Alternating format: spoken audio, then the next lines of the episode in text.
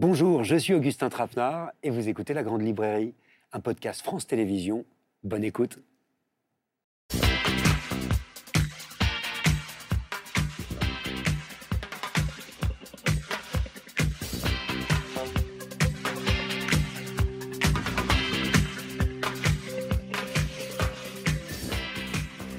Bonsoir, bienvenue dans la grande librairie en direct pendant une heure et demie autour de livres que j'ai choisis avec soin et de très grands écrivains. On va parler aujourd'hui d'ici et d'ailleurs, d'histoires ordinaires ou hors du commun. On va interroger ensemble des destins. Bonsoir Florence Ovna. Bonsoir. Ici et ailleurs, c'est justement le titre hein, de ce grand recueil d'articles que vous avez écrit pour le quotidien Le Monde ces huit dernières années, des attentats du Bataclan jusqu'à la guerre en Ukraine, en passant par la révolte des Gilets jaunes.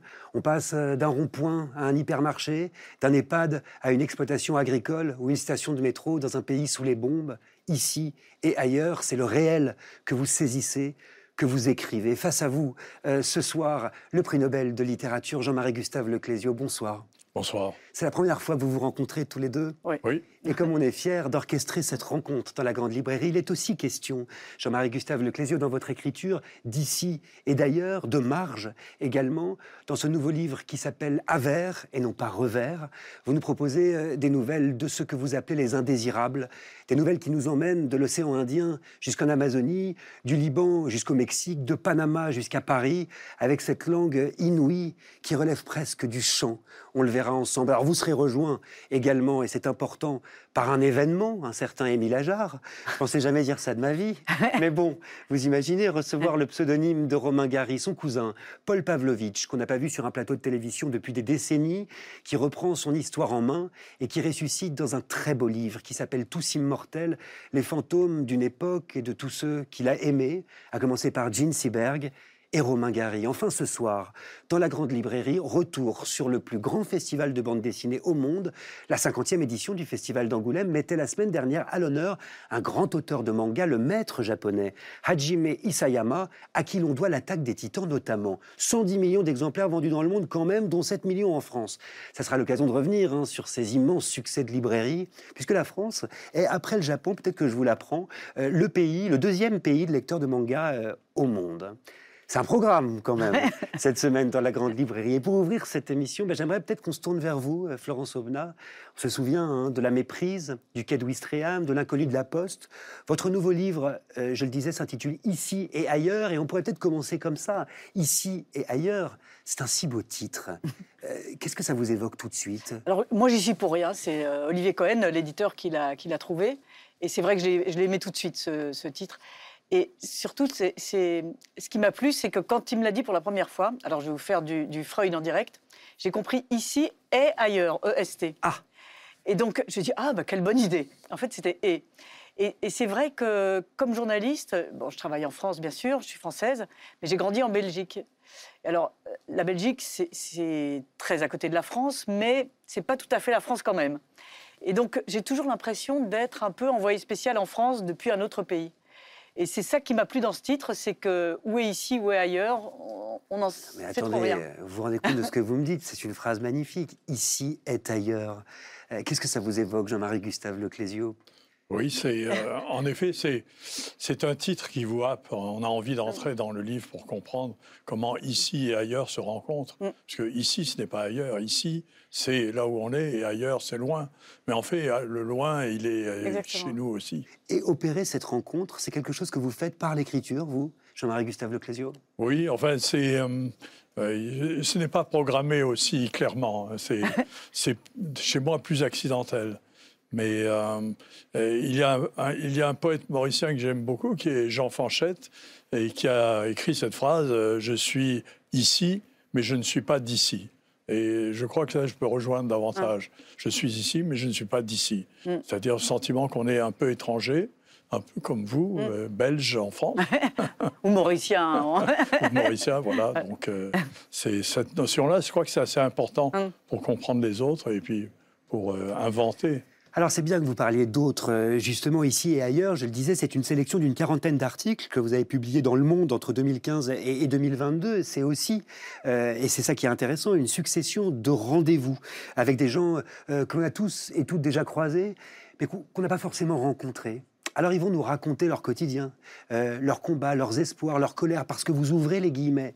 Et ce qui apparaît au gré de ces récits, de ces voix, de ces histoires vraies, c'est quand même l'esprit d'une époque, la nôtre, ici et ailleurs. Il y a un mot qui revient euh, une centaine de fois dans votre livre, quel que soit le contexte d'ailleurs, c'est le mot guerre. Oui, alors c'est à vrai dire, je m'en étais pas rendu compte euh, sur cette période. Et en relisant les articles justement pour faire ce livre, c'est ce qui était très frappant. C'est-à-dire qu'on on, l'a employé très souvent et pour des choses très différentes et, parfois mal à propos, parfois. Donc tout était, c'est une période où tout était guerre, c'est-à-dire le, euh, le Covid était guerre, les attentats étaient guerre, ça a été répété, répété, et finalement la guerre est venue à nous avec l'Ukraine. Et c'est vrai que c'était un peu le fil de de cette, euh, euh, de cette époque. C'était la couleur de l'époque, ce mot guerre. alors, qu'est-ce que ça nous raconte, justement, le fait que ce mot ait envahi notre vocabulaire aussi et qu'on l'emploie Oui, c'est-à-dire, c'est. Euh, c'est terrible de, le regarder rétrospectivement, c'est-à-dire que à la fois ça paraît ténu pour certaines choses, c'est la guerre, la guerre des prix, la guerre de ceci, la guerre de cela, et ça revenait tout le temps. Et, à la fois, c'est comme, si c'est un roulement de tambour. C'est très étrange. C'est quelque chose que vous avez pu remarquer, Jean-Marie Gustave Leclésio, la présence euh, de ce mot guerre, justement?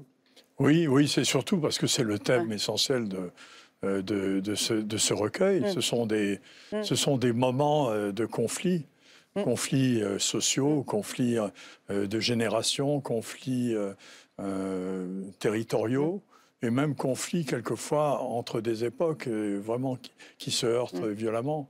Donc euh, c'est un... moi, je partage vraiment cette idée que on est envahi par ce mot et pour moi, ça a un sens particulier, parce que je suis né pendant la guerre. Donc je sais ce que c'est que la ah. guerre. J'ai des souvenirs de ah. guerre. je, ne m'en sens, sens, pas glorifié. je ne me sens pas un ancien combattant, mais je me sens un enfant qui a vécu cette période. Enfant de la guerre. Enfant de la guerre. Ça apparaît d'ailleurs dans l'une des nouvelles de votre recueil, cette nouvelle qui s'appelle La rivière Tanier, où vous vous souvenez des bombardements. Oui, parce que la, la berceuse que chantait ma grand-mère et qu'avait chanté mon grand-père avant elle, et que je connaissais. Et ça accompagnait, euh, du moins ça, ça pouvait servir pour se, se, tranquilliser dans des moments difficiles, comme lorsque nous descendions à la cave à la cave de l'immeuble dans lequel, dans lequel nous habitions, et on entendait le grondement des bombes. Les Américains bombardaient, les Canadiens bombardaient, c'était pas les Allemands et ils bombardaient un peu au hasard. Ils envoyaient un tapis de bombes sur, le, sur la vallée du Var. Et certaines bombes tombaient très près. Il y en a une qui est tombée juste à côté. On a eu le temps de descendre. Il n'y en a pas eu une deuxième, mais euh, ça a été un moment violent. Donc ça, ce sont des bruits de guerre. Alors voir ce mot ressurgir comme ça. Oui, oui. Dans quel état est-ce que ça vous met? Oui, c'est euh, pourquoi j'aime beaucoup. Euh, il y a une chanson de Bob Marley qui dit rumeurs de guerre. C'était les rumeurs de guerre. War on the North, War on down South, War on the East, War on the J'ai cru un moment où vous alliez nous la chanter, oui, ça, ça serait passé quelque chose d'extraordinaire. Jean-Marie Gustave Leclésio. Chanter la chanson. Ah ben, vous ne payez, vous ne payez rien pour attendre, on va voir. On va voir au fur et à mesure. La guerre, en tout cas, euh, c'est une réalité à laquelle vous vous confrontez, euh, Florence Obna, euh, depuis 30 ans. Vous avez couvert un grand nombre de conflits au Rwanda, au Kosovo, en Afghanistan, en Irak. Vous avez été retenu en otage, effectivement. Et puis en Ukraine, plus récemment, qu'est-ce qui à chaque fois vous pousse à repartir euh, je ne sais pas. La, curiosité, l'envie de savoir, c'est tout simplement ça. Et là, cette guerre d'Ukraine, elle a une chose qui est quand même très particulière, c'est qu'on se retrouve, et je pense que c'est ce qui lui donne ce retentissement en Europe, c'est qu'on se retrouve à utiliser des mots qui, pour moi, appartenaient à l'histoire, mais à notre histoire récente. C'est-à-dire que euh, occupation, résistance, collaboration, collaboration, euh, tranchée, boue et sang. et ça, pour moi, c'est nos, nos, guerres, nos premières, Première Guerre mondiale, la Seconde Guerre mondiale. Et je ne pensais pas qu'un jour, je les emploierais au présent. Pour moi, c'était des livres d'une histoire récente, mais d'une histoire. Et tout d'un coup, on se retrouve précipité là-dedans. Et ça, c'est très troublant. Je me souviens la première fois où, en, en Ukraine, j'ai utilisé le mot tranché, et que j'ai vu ces tranchées exactement comme, comme vous les imaginez, avec des soutèlements, des bois, des, euh, les types qui pataugent dedans, la pluie qui s'est accumulée, euh, euh, le, blessé qu'on sort, etc. On, se dit, c'est, c'est pas possible. Enfin, et, et c'est ça qui est très particulier dans cette guerre-là, que je n'avais jamais vu. votre expérience quand même. Vous mentionnez hein, dans votre introduction, c'est intéressant, les 157 jours de captivité euh, en Irak, Florence Obna. Honnêtement, vous vous êtes jamais dit jamais plus Jamais Non, alors je, je, l'ai, euh, je, l'avais promis à ma famille de façon un peu hasardeuse, d'ailleurs la preuve. Et euh, en fait, quand j'ai été relâchée, on m'a dit voilà, ça main, tu restes, tu ne dépasses pas le périphérique, tu restes à Paris, etc. Et en fait, je, pense que euh, moi, je, vois quand même mon métier comme un métier de, où on circule, où on va là où ça se passe, etc. Et ça ne serait pas ça, je ne le ferais pas, je pense. Hum. Mais dans cette même préface, euh, vous évoquez un fragment de votre vie euh, de reporter de guerre. Alors c'est très intéressant, c'est un fragment qui a rien d'anecdotique en fait. C'est l'été, en 1996, et vous vous réveillez dans une chambre d'hôtel au Burundi, à Bujumbura, la capitale, pays déchiré par une guerre civile et sous embargo. Et quand vous ouvrez l'œil ce matin-là, euh, vous êtes happé par une sensation de vide. Oui, c'est vrai, c'est vrai qu'à cette époque, je partais beaucoup en reportage. Et il y avait. Euh, voilà, les, reportages se succédaient les uns aux autres. Et à un moment, j'étais dans cette chambre d'hôtel et j'ai eu un instant où je me suis dit où je suis, dans quel pays je suis, qu'est-ce que je suis venu faire là? Et, donc, j'ai refermé les yeux, je les ai rouverts, et, je n'arrivais plus à, savoir où j'étais. Et là, je me suis dit, plus jamais, plus jamais, je, ne veux avoir cette sensation. Et, depuis ce moment-là, j'ai décidé de faire des grosses coupures euh, en, allant d'un endroit à l'autre, etc. Parce que je, me suis dit, ça n'est pas possible. Et pour moi, raconter la guerre, c'est raconter d'abord les gens autour. Si, si, vous racontez la, la guerre à, ceux qui vous lisent, à ceux qui vous regardent, et que vous leur parlez uniquement des bombes, c'est assez injuste. C'est-à-dire c'est hors sol, rien ne ressemble plus à une armée qui avance d'un mètre, l'autre qui recule d'un mètre. Et, finalement, les gens se disent c'est dans quel pays? Ah oui, c'est vrai, c'est l'Ukraine. Attends, c'est la Tchétchénie. Ah non, je sais plus.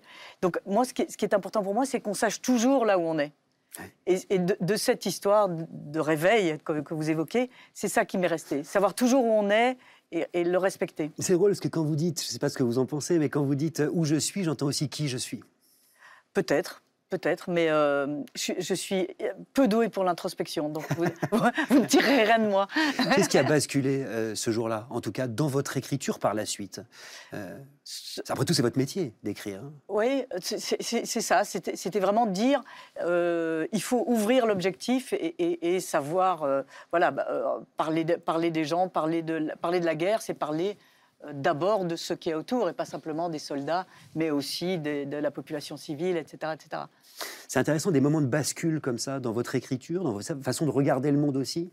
Ça vous est arrivé? Oui, mais moi j'ai une vie euh, tout à fait contraire à l'aventure.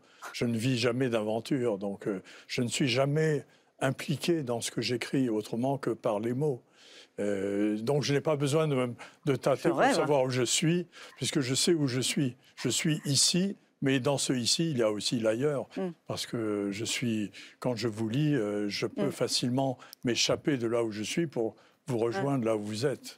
Parce que moi, en lisant votre livre, c'est ça, qui m'a beaucoup frappé, c'est qu'au début, euh, voilà, il y a l'histoire de cette jeune femme dans un, dans un orphelinat, ensuite on suit ses enfants sur ce sentier de la guerre, et, à chaque fois je me disais, tiens, c'est marrant, cette jeune femme dans l'orphelinat, ça, doit être lui.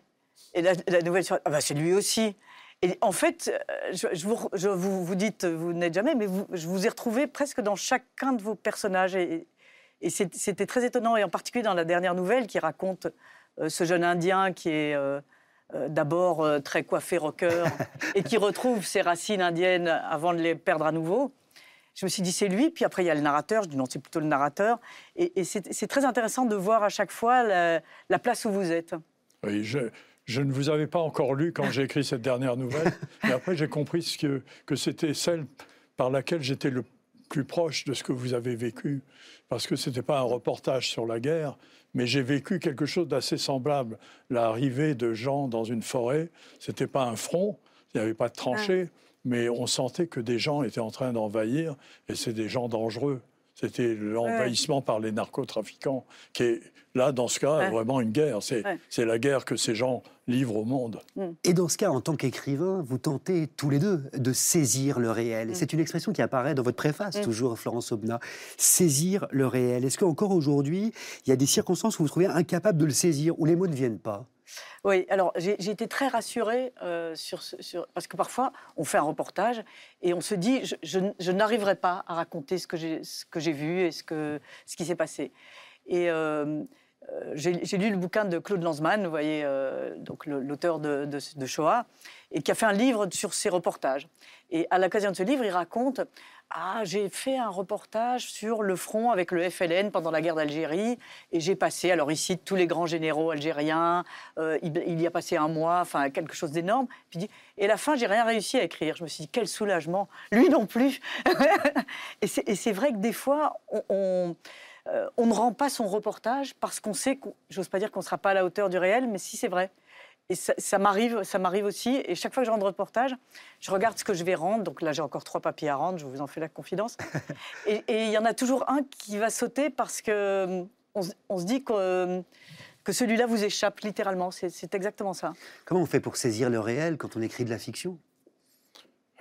Pour l'écrivain, c'est pour le romancier, c'est une, euh, une gageure puisque le romancier ne vit rien, rien d'autre que la table sur laquelle il écrit, un monde assez, assez restreint, assez fermé, et euh, est obligé de puiser. Euh, le, romancier, l'écrivain est obligé de puiser dans sa mémoire, dans la mémoire des autres, de voler des passages à la vie réelle. Et d'être à l'écoute en fait, en fait des autres. Mais il n'y a pas ce sentiment d'un affrontement avec le réel, d'avoir à faire une distanciation par rapport à un réel qu'on aurait vécu. La plupart des écrivains, sauf peut-être Romain Gary, on en parlera sûrement, ne vivent rien. Ils n'ont jamais rien vécu. Que la table et le papier, ils n'ont rien d'autre que ça. Mais ça, c'est rien et c'est tout. ce ah. papier, c'est tout. C'est l'écran sur lequel ah. ils peuvent projeter leur, leur vie. Vous posez une question intéressante dans votre livre. Regardez ces pages 130. Pourquoi inventer des personnages, des histoires? Est-ce que la vie n'y suffit pas? J'ai envie de vous la retourner, cette question, ah Jean-Marie Gustave Leclésio. C'est Florence qui pourrait répondre à ça, parce que c'est ce qu'elle fait, justement. Elle n'invente pas, c'est la réalité. Et euh, c'est vrai qu'on peut le reprocher aux écrivains. Ah, vous, vous choisissez Oui, oui, mais euh, je dois avoir en moi une part d'aventurier qui regrette de ne pas avoir vécu ce que Florence vit c'est-à-dire d'avoir, de s'être mesuré au monde. Moi, je ne me suis pas mesuré au monde. Alors il faut parler hein, de ces vies euh, précisément dans Ici et ailleurs de Florence Aubenas, de ceux euh, qui apparaissent euh, dans ce livre. Deux cousins de Nanterre qui font une virée en Thaïlande, un éleveur qui se révolte contre le système agricole et qui est tué par des gendarmes, le directeur d'un EHPAD au bord du burn-out pendant le confinement, des employés d'un hypermarché en Lozère, des aides-soignantes en grève, des manifestants sur un rond-point près de Marmande. Quand on vous dit, Florence Aubenas, vous écrivez sur des invisibles, vous dites non. Non. Et vous dites plus que ça. Vous dites c'est moi qui dois être invisible. Mais exactement. D'une part, c'est moi qui dois être invisible. Et je pense que dire c'est des invisibles parle de celui qui, qui emploie le mot. En fait, euh, ils sont invisibles pour lui ou elle qui dit ce sont des invisibles. Parce qu'on choisit de pas les voir. Hein. Ben voilà, exactement. Et, moi, je pense que c'est des gens très visibles, au contraire. Enfin, quoi de plus visible qu'une aide-soignante, que des gens sur un rond-point, que des, c'est, des agriculteurs. C'est les très visibles, c'est le, centre du monde, ces gens. Alors, vous me connaissez. Vous trouvez une exception, quand même, dans votre livre. Vous me voyez venir. C'est cet article assez inouï qui s'appelle Sur les traces de la femme des bois, qui suit justement une jeune femme qui vit euh, seule et cachée dans une forêt des Cévennes et qui se soustrait à tous les regards, y compris au vôtre. C'est ça qui est passionnant euh, dans l'article. Quand même, comment on fait pour écrire sur ce qu'on ne voit pas Justement? Alors, je suis partie, donc c'est une jeune femme qui a choisi, qui est une enfant sauvage. Et ce qu'elle a de particulier, c'est qu'elle, les enfants sauvages, théoriquement, étaient des enfants grandis, Mowgli, voyez, qui grandit dans la jungle, et que la civilisation va aider à sortir de cet état primitif et va euh, recoiffer, apprendre à lire, etc. Et là, on est dans une époque, une société, dans laquelle c'est la civilisation qui corrompt et non pas l'inverse. Et donc, quelqu'un, la civilisation, elle fuit cette civilisation et elle choisit de rentrer dans la nature en disant c'est cette civilisation qui, au contraire, me fait du mal. Et donc, elle part. Et je, et je, me souviens, je me revois dans cette route en lacet. Je conduisais et je me disais bon, est-ce que je vais faire comme tout le monde, la chasser C'est-à-dire la chasser, la traquer, pour dire les choses? Et je me suis dit non, c'est odieux, en fait cette, femme se cache de la civilisation. J'ai pas lui courir derrière avec mon carnet de notes. Et donc, je me suis dit, c'est la respecter que de ne pas chercher à la voir. et donc, c'est le parti pris que j'ai pris. Mais du coup, il fallait la raconter par les gens, par sa mère, par ses voisins, par ceux euh, où elle va. Et, ce que j'ai trouvé très beau chez elle, c'est que, bien sûr, jusqu'à 25 ans à peu près, elle a vécu euh, comme vous et moi surtout comme vous. Non, je plaisante. et, donc, elle, euh, tartinait du Nutella, elle, s'habillait, etc. Et elle a gardé ça. Donc, elle, rentrait dans les résidences secondaires et elle volait ses, restes d'enfance, ses restes de jeunesse. Par exemple, quelqu'un l'a surpris. Il fait très froid en Lozère, donc elle se réfugiait dans les maisons de vacances euh, pour se mettre au chaud. L'a surpris en train de regarder un film à la télé. Et donc, elle avait ça. Et euh, aussitôt, évidemment, elle s'enfuit. Et c'est ça que je trouvais beau, ces fragments de, euh, d'enfance et de, vie qu'elle retrouvait, et à la fois qu'elle choisissait de fuir. Que vous regardez toujours à travers les autres. Qu'est-ce qu'elle vous a inspiré euh, C'est une histoire merveilleuse que vous avez racontée là, vraiment merveilleuse. Et ça m'a d'autant plus frappé, hein, d'autant plus touché, que c'est ce que j'ai envie d'écrire en ce moment. J'ai envie d'écrire sur des personnes qui vivent dans la forêt, qui choisissent euh, de, de de se retirer du monde et de vivre euh, dans la forêt, comme si la forêt était leur nouvelle ville, avec des rues, des places, des endroits de rencontre. Donc j'ai lu ça avec un grand appétit. La visiteuse m'a parlé, ça m'a beaucoup ému dans, ce recueil. Oui, c'est vrai qu'elle euh, euh, qu'elle associe, qu'elle interroge. Enfin, tous les gens l'ont connue enfant, certains d'entre eux. Euh, elle, donc, elle rentre dans les maisons, on la voit passer. Donc, certains ont beaucoup de sympathie pour elle. Donc, il laisse un mot On t'a laissé ceci, mais ne prends pas cela parce que, euh, que j'aime bien euh, ce pull vert. Donc, elle le prend quand même. Donc, il y, a un jeu avec l'entourage. Et elle interroge chaque. Enfin, elle questionne chacune des personnes. Est-ce qu'elle fait ça? Est-ce qu'elle nous fuit? Est-ce qu'il faut l'aider à revenir parmi nous Ou au contraire, est-ce qu'il faut respecter son choix? Et ce, qui me semblait intéressant, justement en faisant son portrait, c'est la question qu'on se pose tous. Et beaucoup de gens, finalement, disaient Moi, je l'envie disait euh, comme vous, c'est-à-dire, eh bien, euh, une des jeunes femmes qui a, acheté une maison dans les bois, justement, disait, est-ce qu'elle ne fait pas, elle n'a pas cette liberté que moi, mm. je n'ose pas assumer? Et, c'est les questions qu'elle pose par son attitude que j'ai trouvées très belles. Ça m'a intéressé que vous l'appeliez sauvage, parce que c'est un mot qui revient dans presque chacune des nouvelles de Jean-Marie Gustave Leclésio. D'ailleurs, l'un de vos chapitres s'appelle Des vies sauvages, je crois. Jean-Marie Gustave Leclésio. Oui, oui, c'est la, sauvagerie euh, inhérente à, tous, y compris à nous-mêmes, qui par moments apparaît, par moments nous, nous oblige à sortir de nous-mêmes, à vivre autrement, à, tenter l'aventure, parfois même, euh, dans le cas d'un écrivain, à, cesser d'écrire pour se mettre enfin à vivre. Ça, c'est vrai, je crois que c'est un, pour moi, c'est très important de, de dire cette sauvagerie qu'il y a ah. dans l'être humain, qui n'est pas forcément une sauvagerie d'agression, peut-être une sauvagerie un peu comme ces petits animaux qui fuient quand vous marchez dans la forêt, mais la, distance qu'ils mettent entre vous et eux, qui est toujours à respecter. Et euh, moi, j'ai toujours eu envie de parler des enfants de cette façon-là, peut-être parce que j'ai eu une enfance non pas sauvage, j'ai eu une enfance très euh, auprès de parents très généreux et très, très aimants, mais je sentais qu'il y avait un besoin de distance tout le temps, un besoin de distance.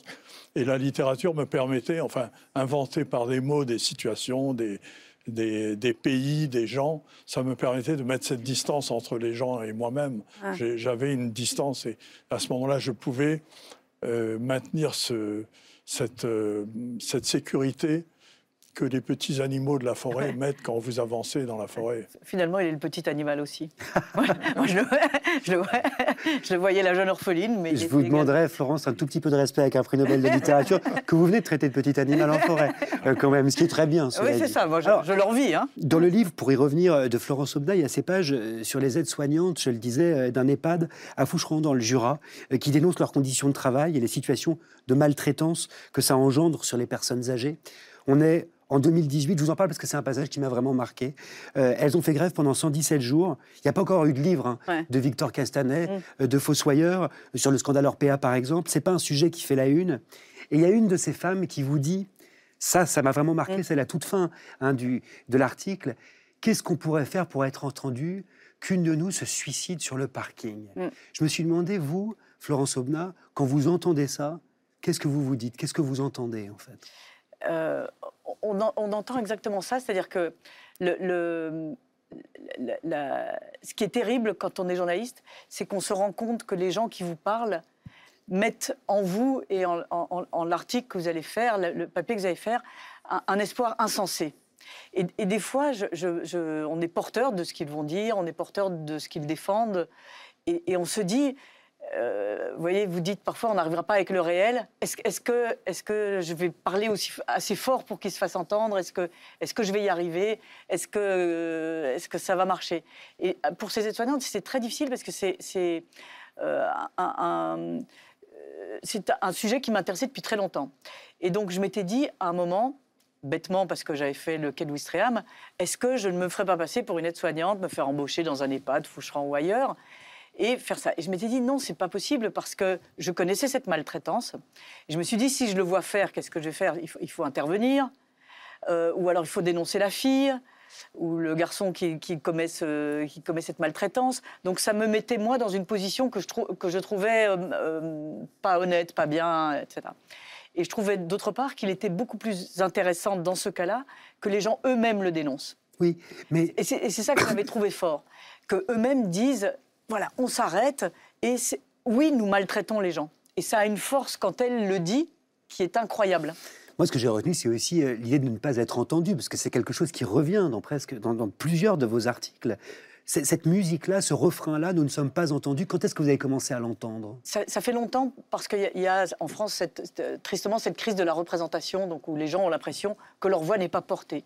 Et donc, euh, euh, je me souviens quand j'ai commencé à travailler, je, m'en suis rendu compte assez vite parce qu'à l'époque, il n'y avait pas Internet, pas, du tout. J'ai commencé dans les années 80, donc vous voyez, c'est préhistorique. Et donc, les, gens n'avaient d'autres canaux pour se faire entendre que les journaux. Il n'y avait pas des blogs, des, des, tweets, des, tout ça. Et donc, quand on rentrait, je travaillais à Libération à l'époque, on rentrait dans le hall, il y avait cette scène qui était littéralement saisissante, qui était un, une entrée de journal qui était assez, assez serrée, avec des canapés un peu comme cela, et où se serraient des tas de gens avec leurs dossiers comme ça sur les genoux, disant Moi, il m'est arrivé ici, je vous en supplie, regardez mon dossier, défendez-moi, etc.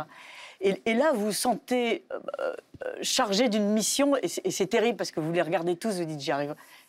On n'y arrivera pas, comment faire, comment... Euh, ça, c'est très fort. Je pense à une phrase que vous avez écrite justement pour présenter ce livre, Jean-Marie Gustave Leclésio. Mon objectif est de faire naître chez le lecteur un sentiment de révolte face à l'injustice. C'est intéressant. Moi, je vais vous répondre en tant que lecteur. La révolte, c'est bon on l'a. Mais après, après la révolte, il y a quoi? Oui, oh, c'est une phrase que j'ai que j'avais écrite pour présenter le, les, nouvelles à l'éditeur, mais bon, je vais vous expliquer. Si vous l'avez écrite, c'est que vous devez la penser. Oui, oui, je, je, pense, mais c'est un peu différemment de, de Florence Aubenas. Je n'ai pas, moi, mon rôle n'est pas de, de faire connaître, mm. c'est euh, de, de ressentir des émotions fortes et de traduire ces émotions avec des mots avec des personnages, avec des histoires.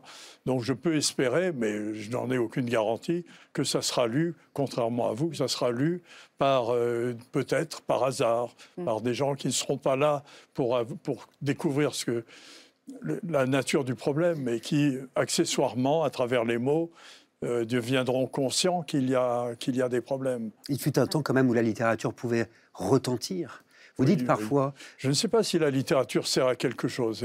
C'est la question que la plupart des romanciers se ah. posent et ils n'ont pas de réponse. Oscar Wilde avait la réponse. Lui, il a dit que c'était perfectly useless. La littérature est parfaitement inutile. Mais je pense qu'il insistait sur parfaitement. et euh, donc, euh, je crois que la plupart des romanciers, enfin moi je le sens, euh, un doute profond quand j'écris, est-ce que ça va servir à quelque chose? Est-ce que ça sera lu? Est-ce que, est que ça sera compris? Mais euh, il ne faut pas s'arrêter là, effectivement. Tandis que vous, la question, Florence Omna, du retentissement, vous vous la posez, de l'utilité aussi ah, d'un article. Bien sûr, bien sûr. C'est même au, cœur de notre travail. C'est-à-dire, c'est euh, euh, qu'est-ce que vous allez transmettre, comment s'y prendre? Et donc, c'est vrai que, en plus, en, France, on est euh, j'ose pas dire, euh, quand on est un jeune journaliste, on est biberonné à, cette, à cette, euh, ce mythe français de le j'accuse de Zola, c'est-à-dire que je vais porter la plume et il y aura un avant-après, et quand je vais, après mon article, oh là là, on va voir ce qui va se passer. C'est pure fiction, hein, je vous le dis tout de suite. Donc c'est vrai que, que les articles, les journaux sont une condition nécessaire, elles ne sont malheureusement pas suffisantes. Ici et ailleurs de Florence Aubenas, c'est aux éditions de l'Olivier, ça sort après-demain, c'est à mon avis magistral. Et ce n'est pas la comédienne Isabelle Carré qui nous dira le contraire, puisqu'elle a choisi de nous en lire un extrait. On se retrouve juste après, toujours en compagnie de Florence Aubenas et de Jean-Marie Gustave Leclésio, qui seront bientôt rejoints par le mystérieux Paul Pavlovitch, alias Émile Ajar, qu'on n'a pas vu depuis des années, et qui viendra tout nous raconter dans la grande librairie. À tout de suite. Au début de l'invasion russe, des Ukrainiens vivant en France font le choix de rentrer, voyagent en car et dans la nuit vers leur pays en guerre. Bienvenue en Ukraine, annonce le chauffeur au micro. D'habitude, il lance un vibrant Vive la nation Et les passagers tous ensemble répondent d'un tout aussi vibrant Gloire aux héros. Ainsi le veut la tradition pour saluer l'arrivée au pays. Mais cette fois, le silence retombe. Personne ne risque un regard sur les femmes, les enfants, les vieillards, cette foule chancelante et toujours plus nombreuse que l'on aperçoit à travers la buée des vitres, fuyant l'Ukraine en guerre. Le car, lui, y pénètre, comme à rebours des événements. C'est un de ces moments où l'histoire impose de choisir. Rester dans le pays Fuir Revenir qui peut être sûr, dans ces tumultes, de prendre la bonne décision? Nous sommes le 2 mars, bientôt minuit. L'invasion russe a commencé depuis une semaine. À Kiev, une loi interdit désormais à tout homme âgé de 18 à 60 ans de quitter le territoire, en dehors de cas exceptionnels. Les contrôles sont stricts. Ceux du voyage savent qu'ils plongent dans l'inconnu. Il n'y aura pas de retour pour eux avant une date que nul ne connaît. Seules les femmes pourront repartir, si elles y arrivent. La Grande Librairie avec Florence Obna ce soir, dont on vient d'entendre euh, un extrait du livre ici ou ailleurs. Sur ce plateau, à mes côtés, Jean-Marie Gustave Leclésio, prix Nobel de littérature également. Et bientôt nous rejoindra, je le disais, Paul Pavlovitch, le petit cousin de Romain Gary. Mais j'aimerais quand même vous faire réagir au texte que nous a lu Isabelle Carré euh, dans trois semaines. Ça fera euh, un an que la Russie a, envahi l'Ukraine. Entendre ces mots, qui sont les vôtres, Florence Obna, hein. presque un an après les avoir écrits. Et qu'est-ce que ça fait, justement? Quelle expérience est-ce que c'est? Même de les relire. Hein. Oui, c'est à, à l'époque où ces mots étaient écrits, ce qui dominait, c'était l'incertitude et la peur. Donc on ne savait pas euh, effectivement comment ça allait durer, qu'est-ce qui allait se passer, etc. Et là, il euh, y, avait cette peur et les gens euh, fuyaient. Et aujourd'hui, ce qu'il y a de terrible, c'est que les gens sont enragés. C'est-à-dire qu'il y a eu, cette guerre, elle a avancé et elle a peur. Il y a eu la découverte d'exactions dans des villes, euh, la rue, une rue de, cette ville de Boutcha qui était euh, euh, jonchée de morts, littéralement, de morts civiles qui ont été. Et donc, petit à petit, les Ukrainiens sont rentrés dans cette colère. Et aujourd'hui, les, des enfants qui naissent portent les noms de drones, portent les noms de lance-missiles. Et il y a cette rage. C'est drôle parce que moi, en lisant votre livre, je me suis dit plusieurs fois que c'est comme si ces textes, ils n'étaient pas forcément datés. C'est-à-dire qu'ils abolissent quelque part un peu le temps. Quand on les lit, on se dit parfois c'est toujours présent, c'est toujours maintenant. Ça aurait presque pu s'appeler euh, Ici et ailleurs et maintenant, toujours encore maintenant. Peut-être, oui. C'est vrai. Alors, euh, il y a un petit effet de. Euh, c'est vrai qu'on a choisi des textes qui. Il y, a évidemment eu plus d'articles parus pendant toute cette période, et qu'on a choisi ceux qui, si j'ose dire, euh, tenaient en eux-mêmes. C'est-à-dire qu'il y, a évidemment, quand on est journaliste, en particulier dans un quotidien, des textes d'actualité qui sont beaucoup plus datés et donc qui ne sont pas forcément. Et certains qu'on n'a pas fait paraître. J'ai encore des. Je me souviens de papier euh, à Cuba ou en Haïti où, je me disais ah, celui-là quand, quand euh, je vais peut-être faire un recueil d'articles alors celui-là il sera en train... et finalement on les a pas mis et, c'est toujours un petit pincement au cœur de les abandonner sur le bord de la route. Enfin l'avantage, vous serez d'accord avec moi Jean-Marie Gustave Leclélieu, c'est que nous on ne sait pas, on ne connaît pas la petite cuisine. Oui, oui. Non, mais ce passage que j'écoutais, euh, que j'ai lu et que j'ai écouté là, est très émouvant parce que ça montre aussi que la guerre, c'est c'est un, c'est un moment d'absurdité totale. C'est un moment où plus rien n'a de valeur, où on a l'impression que ça ne peut susciter que de la haine de chaque côté. Et euh, moi, je pense, euh, que, comme je suis né dans une guerre, moi, je pense, je me mets égoïstement tout le temps dans la peau de ces enfants qu'on a vus d'ailleurs euh, sur des images de cette guerre en Ukraine, mm. des enfants qui s'en vont, qui sont obligés de partir euh, et qui euh, se rattache à, des objets euh, tout à fait improbables dans les guerres, comme cette petite fille qu'on voit tenir une énorme poupée dans ses bras. Elle est en train d'embarquer dans un train. Je ne sais pas si elle va vers l'ouest, vers si elle est en train d'échapper. Mais il y a cette, complète absurdité de, de, de, quelque chose qu'on subit et qu'on ne comprend pas.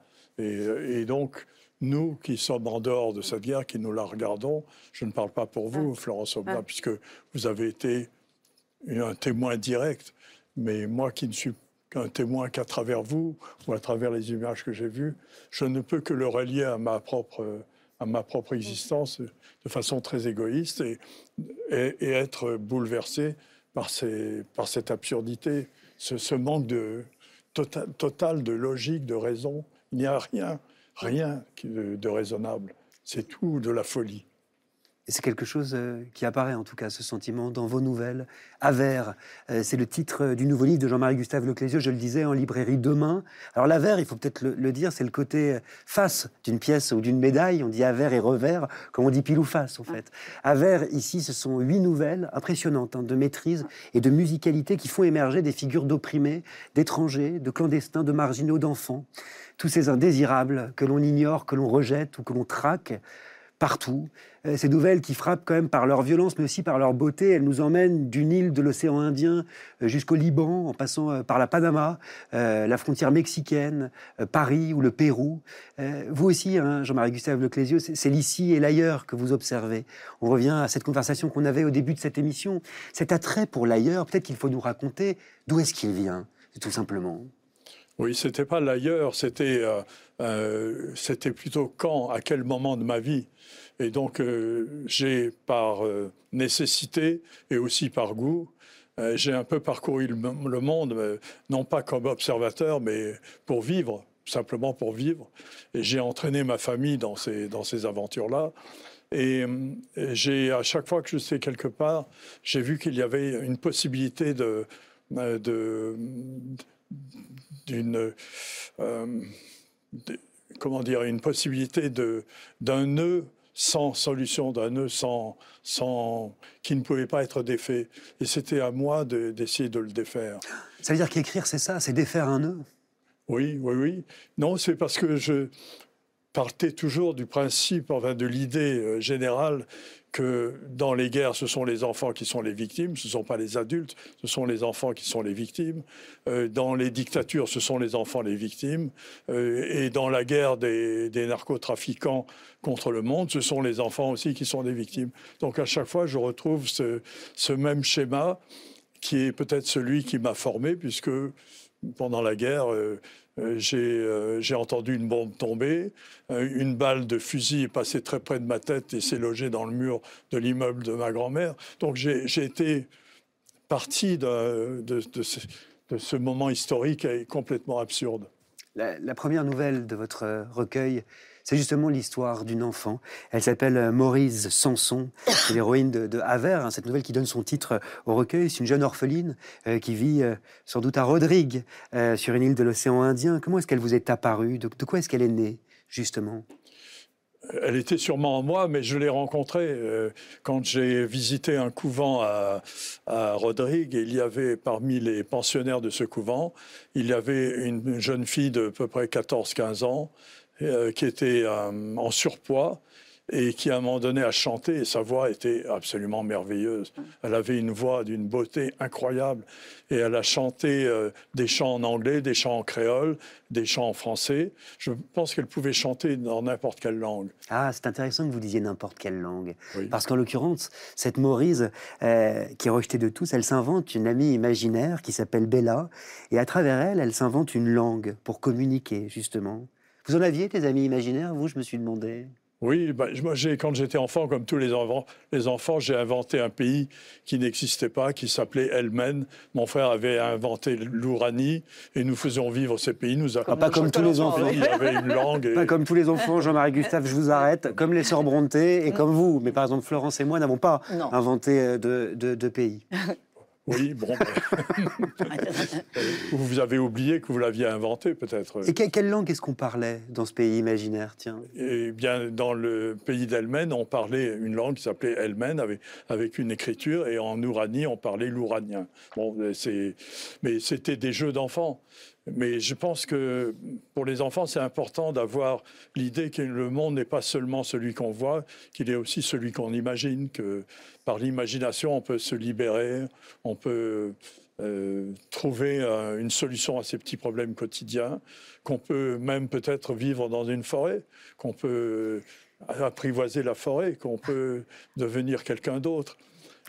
L'histoire de la visiteuse, ça m'a fait penser à un récit d'un journaliste que j'ai lu à propos d'une jeune fille qui vivait à Belfast en Irlande et qui vivait dans un parc public. Elle avait décidé d'abandonner sa famille. Peut-être qu'elle avait été, elle avait un problème interne dans la famille. Elle a logé dans un parc et elle a vécu pendant des mois comme une enfant sauvage, jusqu'à ce qu'un jour la police par hasard la ah. découvre et la mette dans un orphelinat ou je ne sais pas où. Mais pendant deux, trois mois, elle a eu une espèce de d'illumination, de liberté totale. C'est pourquoi cette histoire de la visiteuse, ça, ça, je la trouve absolument magnifique. Mais, vous savez, c'est étonnant ce que vous dites parce que euh, c'est vrai, vous rappeliez que ça fait longtemps que je suis journaliste maintenant.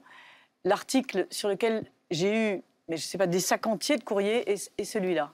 C'est l'article sur la visiteuse. Vous pouvez écrire sur l'Ukraine, vous pouvez écrire sur les ronds-points, sur ce que vous voulez l'article dont tout le monde m'a parlé, sur lequel tout le monde m'a écrit, tout le monde m'a dit, m'a donné son avis, et moi, il faudrait faire ci, il faudrait faire ça. Moi, je suis psychiatre, je vais aller la chercher, et moi, au contraire, je vais interdire aux psychiatres d'aller la chercher. Donc, c'est incroyable comme cette femme a touché les gens.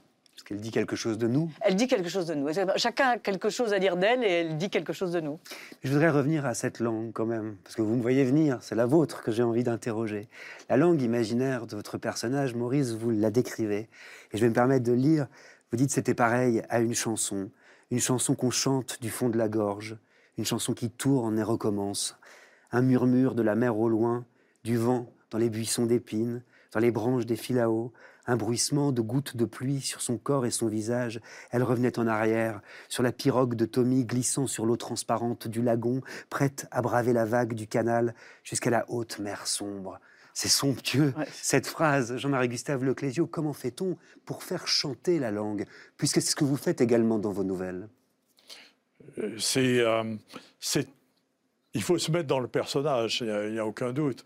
Moi, je n'ai jamais eu cette liberté, donc euh, la langue que j'inventais ne m'a pas servi.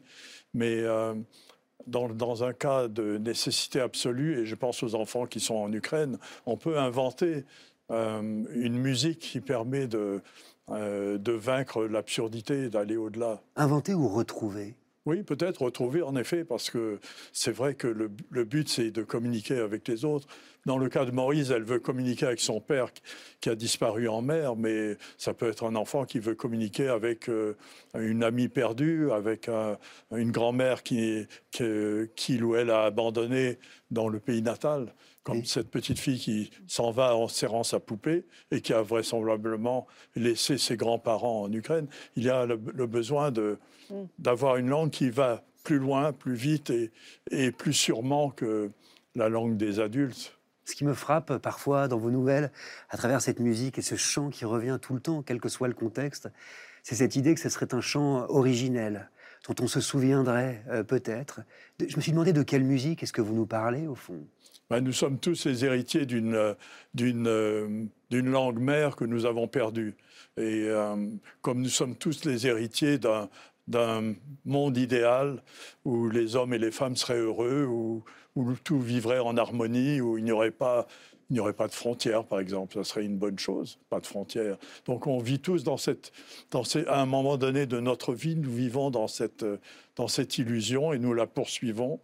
Alors peut-être que c'est le rôle des écrivains de temps en temps de faire entendre cette langue. Tout cas, ce qui est certain, Florence Omna, c'est que la langue, c'est une préoccupation pour vous aussi. D'ailleurs, ça apparaît hein, euh, très vite euh, au début du livre. La langue mène sa propre vie. Mm. C'est ce que vous écrivez, un peu par désespoir d'ailleurs. vous dites, en fait, les mots changent, quoi. les mots changent de sens. On n'emploie plus les mêmes mots. On n'emploie plus les mêmes mots et, et le- le- les mots sont comme des valeurs boursières, c'est-à-dire qu'ils se, ils se dévaluent, euh, au contraire, ils prennent euh, un autre sens. Et, ça, c'est très frappant, et en particulier dans, le- dans le- dans les journaux où il y a une espèce de, de métalangue qui apparaît. euh, hein, il y a toujours des cerises sur les gâteaux, euh, des, euh, des choses dans les tuyaux, enfin bon. Oui. L'homme est un loup pour l'homme. Ouais, c'est ça, Oui, c'est ça. Et donc, donc ça, c'est assez particulier. Et, et- Depuis la nuit des temps. Voilà, ça. Le type qui s'arrête pas et on se rend compte c'est que c'est son vocabulaire à lui. Exactement. Et donc, c'est vrai que euh, l'idée, enfin, en tout cas, quand j'écris des articles, je me dis, utiliser cette langue-là, elle, elle rend tout au même niveau. Et donc, euh, j'essaie toujours de débarrasser. euh, ouais, rendre, comme dirait l'autre, rendre un, un sens plus pur au mot de la tribu. De- donc, essayer de retrouver les, les mots autres que ceux-là pour parler. euh, À vous entendre, c'est une interrogation constante, en fait. Constante. Trouver le mot juste. Constante, constante. Je me- si vous voulez, je, me- je me réveille la nuit, parfois en me disant, bah, on envoie nos papiers bien sûr euh, très tard.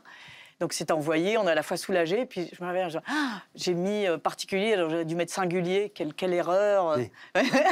je suis malade. Ça vous hante, vous aussi, parfois? Vous êtes Ah oui, trompé de oui. mots? Simplement, ouais. moi, j'ai pas l'urgence du papier à remettre, Ouais. donc euh, je peux me relever la nuit et corriger. Et voilà, donc, Une fois le livre imprimé, facile, hein. Une fois le livre imprimé, vous arrive-t-il de vouloir le reprendre? Alors là, j'hésite à reprendre les livres une fois, euh, une fois qu'ils sont édités, c'est-à-dire à, à prendre l'objet et le lire. Je le laisse euh, dans un coin, je ne m'y intéresse plus Vivre trop. sa vie. Euh, oui, il vit sa vie. Ouais. Sinon, j'aurais trop de regrets, sûrement. On parlait de, de musique et de langue euh, tout à l'heure. Alors, il y a une question que vous posez euh, dans ce livre, qui est peut-être une des plus belles questions que j'ai pu lire euh, dans un texte récemment. J'aimerais que vous y répondiez. Vous dites pourquoi est-ce que les berceuses sont-elles si souvent tristes?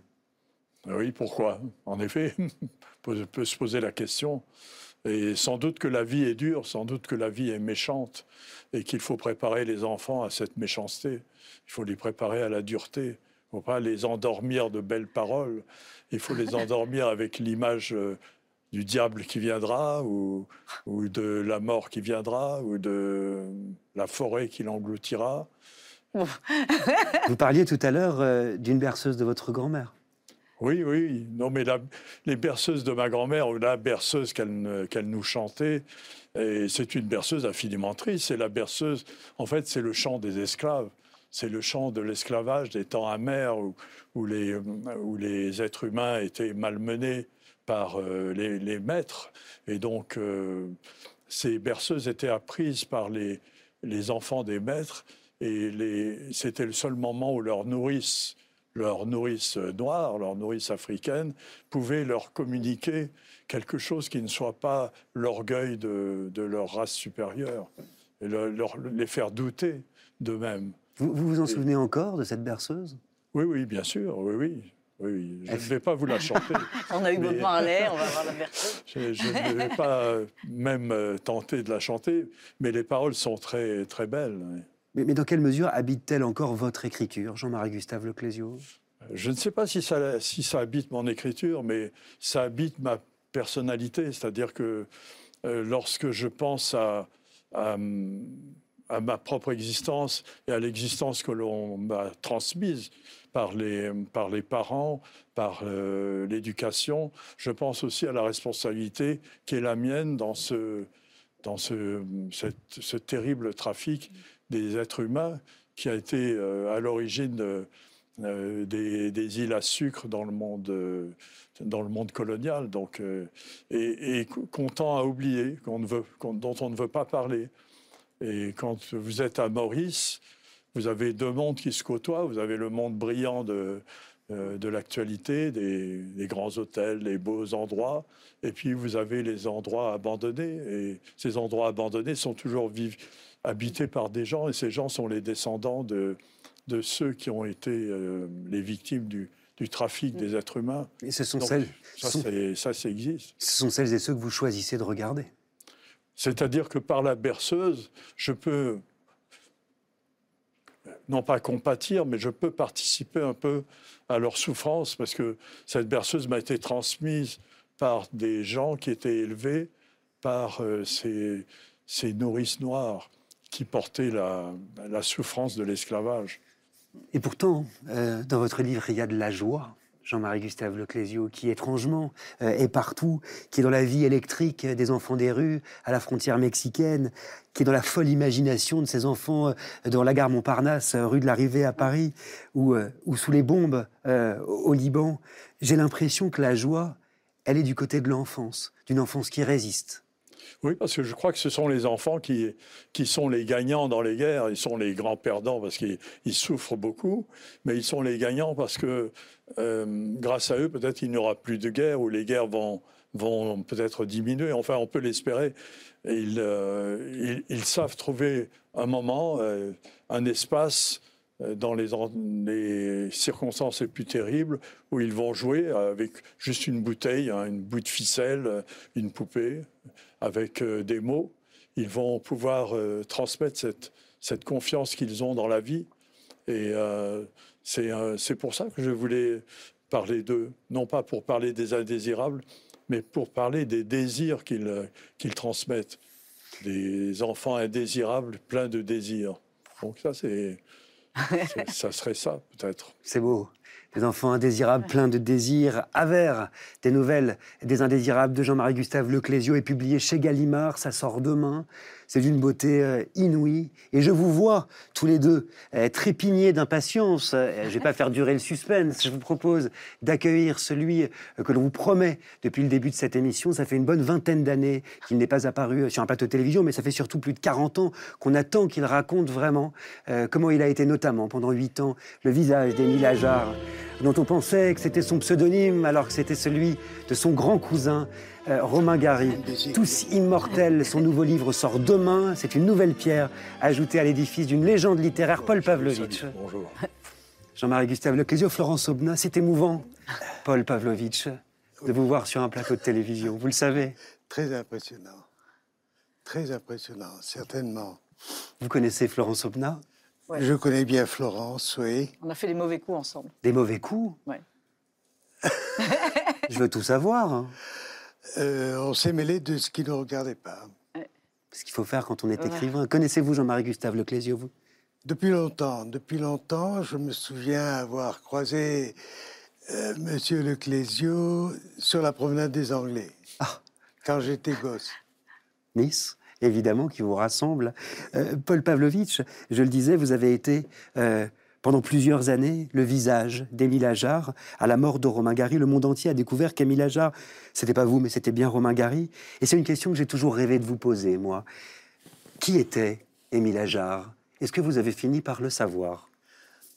Oh, je sais clairement que c'était Romain, mais bien sûr, ça a créé une énorme confusion. Euh, je m'arrête pas vraiment là-dessus. Je sais que c'est pas moi. D'accord? Et je sais que c'est un personnage qui a causé du tort à Romain. Alors, euh, les choses se compliquent, il faudrait euh, essayer de raconter l'ensemble de l'histoire. Ah, on va, on va tenter.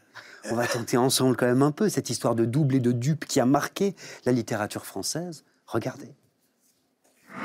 Qui est Émile Ajar qui signe ce livre? Alors là, on en parle beaucoup et on dit ah il n'existe pas. Alors moi, je crois, je suis presque sûr même que Émile Ajar existe. Le prix Goncourt 1975 a été attribué au huitième tour à Monsieur Émile Ajar ah, pour son roman intitulé ah, La vie devant soi. Émile Ajar est un écrivain, c'est un homme qui souhaite conserver l'anonymat, qui demande que l'on respecte sa vie privée. Je veux dire que personnellement, je l'approuve tout à fait. Le mystère ou le faux mystère du Goncourt, Émile Ajar continue de se cacher. Paul Pavlovitch, c'est son véritable nom, a de solides attaches à Cahors. Un homme le connaît bien, euh, Émile Ajar, en tout cas euh, son oncle, Romain Gary. Il a une situation psychique à lui qui qui fait qu'il estime qu'il ne peut pas supporter la, dépersonnalisation par un excès, un excès de notoriété. C'est un garçon d'une extrême gentillesse et d'une extrême douceur, un des plus gentils qu'on puisse imaginer. L'écrivain Romain Gary s'est suicidé la nuit dernière, un an après la mort toujours mystérieuse de son ex-épouse, l'actrice américaine Jan Seberg.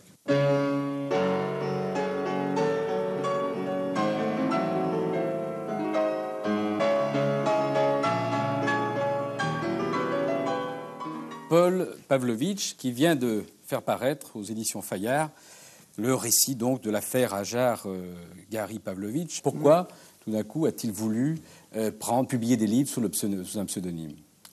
Vous savez, moi j'ai connu d'une certaine manière très intimement Romain, mais j'ai toujours gardé en tête que je le connaissais très partiellement aussi. Ce que, euh, ce que lui m'en a dit, c'était que donc il y avait là une chance pour lui d'une percée dans l'absolu, de quelque chose de nouveau, ce que moi j'ai compris par la suite, c'est qu'il tentait quelque chose de très exceptionnel.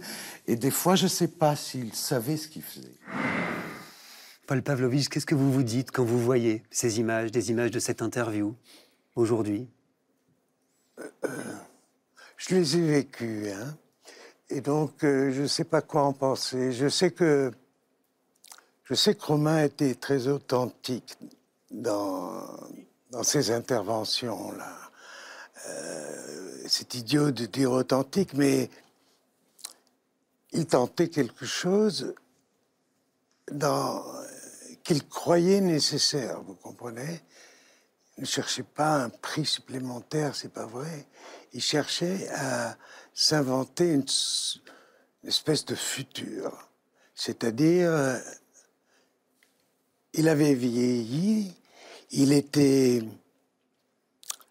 assez méprisé par le milieu littéraire, je dirais l'élite, comme on pourrait dire maintenant, et il avait décidé de prendre des risques. Et ça, c'est la chose qui m'a convaincu le plus. Mais je suis incapable de juger Romain. Euh, je dois avouer que je l'aime toujours, mais je ne sais pas le juger. Je ne sais pas l'expliquer non plus. Euh, euh, j'ai vécu à côté de lui euh, assez tôt et c'est comme quelqu'un qui vous est très familier, qui a pu vous énerver, qui a pu être hostile ou être parfaitement charmant. Romain était un homme faible. Or, il a toujours passé pour un, une espèce de macho, m'as-tu vu, ou je ne sais quoi. C'était le contraire de ce qu'il était.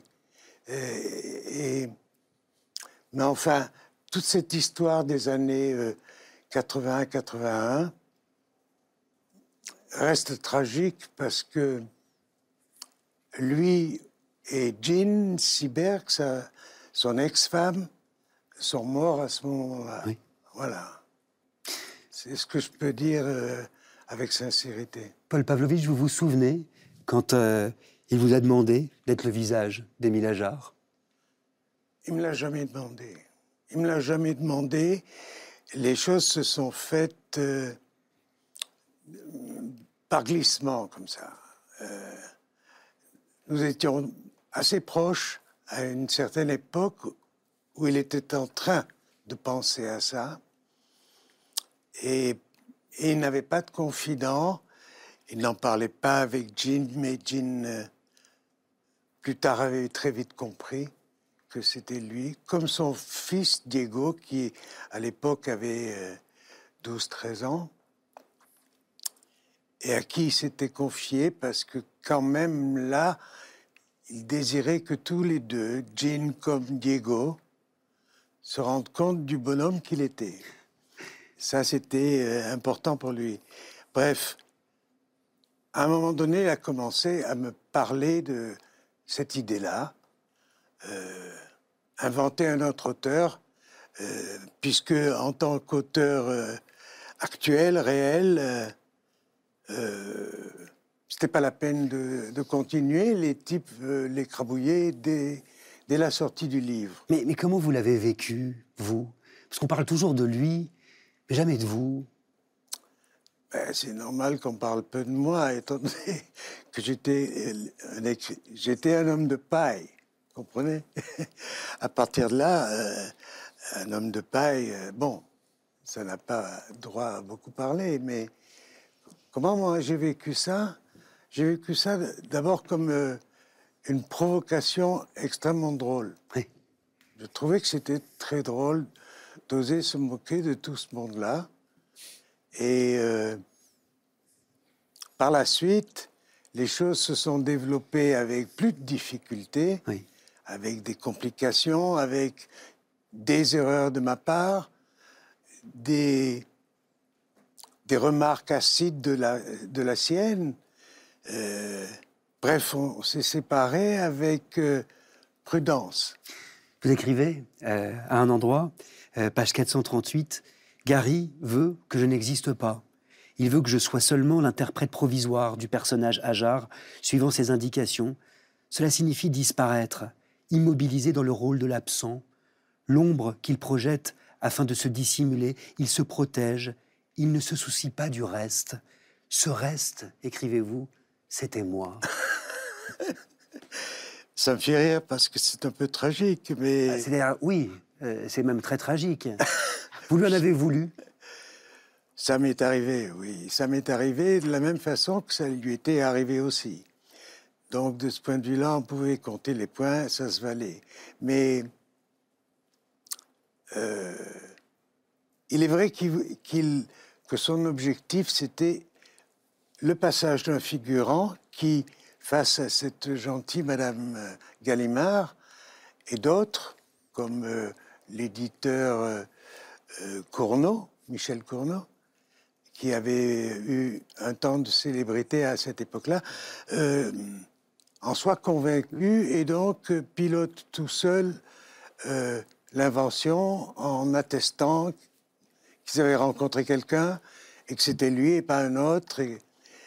Là-dessus, les gens du Goncourt ont dit que c'était le livre qui était primé et non pas l'auteur. Donc tout se passait à peu près bien, sauf qu'entre nous, il y avait une place qui manquait, oui, une place qui manquait. Euh, j'aurais bien été, j'aurais été tout à fait incapable de dire quelle, quelle devait être ma place là-dedans. Pourquoi est-ce que vous l'écrivez maintenant, ce livre, Paul Pavlovitch? Ben, parce, parce qu'il est temps, vous comprenez Qu'est-ce que je dois entendre dans Parce qu'il est temps? Parce qu'après, il sera trop tard ben, ça a des chances, ça a des chances. Les chances diminuent que ça dure bien longtemps. Mais euh, ça tient aussi au fait que dans ma vie, euh, j'étais un, grand amateur de lecture. Je lisais par plaisir très tôt. Et euh, quand, vous, quand vous aimez lire, il peut vous arriver d'aimer écrire. Donc, je prétendais, j'avais bien compris que je ne pourrais pas écrire un roman. Que pour être romancier, euh, il faut certaines qualités qui sont assez vite évidentes. Et, je ne les possédais pas. Mais à l'inverse, ce que je pouvais faire, c'est prendre des notes. Écrire des souvenirs, des choses qui allaient devenir des souvenirs. Et je l'ai fait très vite. Je l'ai fait vers 11-12 ans. Et à partir de là, je n'ai plus jamais cessé de d'écrire les trucs sans objectif, si ce n'est que de temps en temps, je fouillais mes carnets et je tombais sur des, sur des instants comme ça. Et vous faites surgir à travers ces instants, c'est ça qui est très beau, des personnages et des personnages extrêmement complexes. Euh, évidemment, Romain Gary, c'est un homme pour lequel vous avez une immense tendresse. Et c'est quelque chose. Euh, Mais ça n'a pas empêché que l'on se batte quasiment au couteau. Euh, mais ce qui en reste, c'est que, ben oui, c'est un type, c'est un type très particulier qui, d'abord, a pris des risques considérables pour ce désir d'écrire librement. Et ça, ça m'a beaucoup impressionné. Je me suis dit qu'il était très gonflé parce qu'il avait beaucoup à perdre dans la réalité euh, qu'il vivait mal, cependant.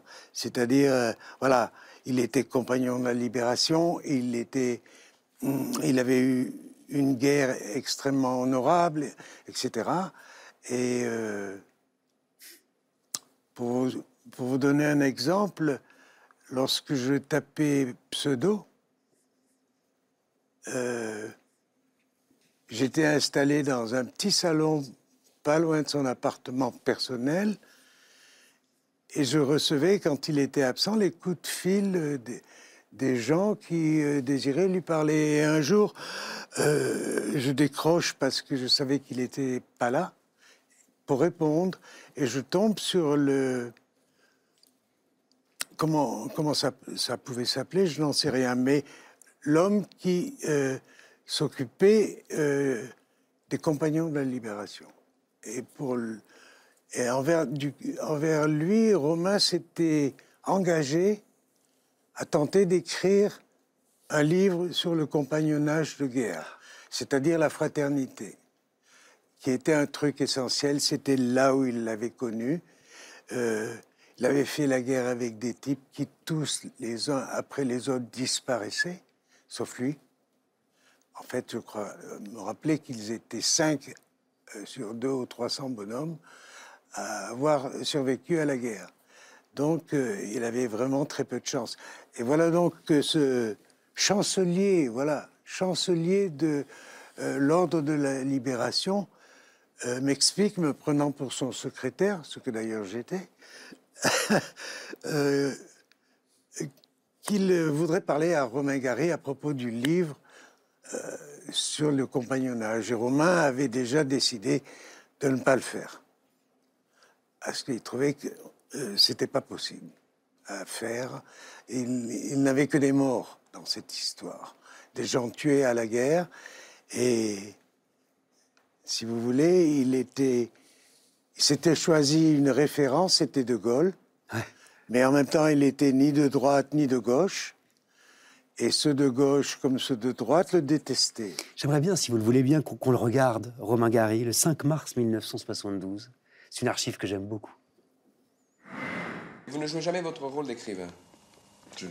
non. Ah je suis peut-être comédien, cabotin, euh, tout ce que vous voulez dans mon subconscient. Mais je veux dire, je ne compose pas. Si je pouvais choisir, je préfère l'anonymat. Je préfère l'anonymat parce qu'il m'est désagréable ce qui m'est arrivé il y a quelques jours d'être arrêté dans la rue par quelqu'un, une, dame qui m'a dit C'est pas vous l'écrivain J'ai dit Oui, c'est moi. C'est pas vous qui écrivez quelque chose? J'ai dit Oui, c'est moi. C'est pas vous qui vivez avec une actrice comment déjà J'ai dit Oui, c'est moi qui vis avec une actrice comment déjà. Eh bien, c'est très bien, continuez, hein, c'est bien ça. Eh bien, ça m'est désagréable, j'avoue, et ça m'arrive tout le temps. Quel personnage, quand même, ce désir hein, euh, d'être invisible, Paul Pavlovitch. Qu'est-ce que, qu'est-ce que ça fait surgir en vous, euh, cette archive-là, de Romain Gary? Il le prenait encore bien.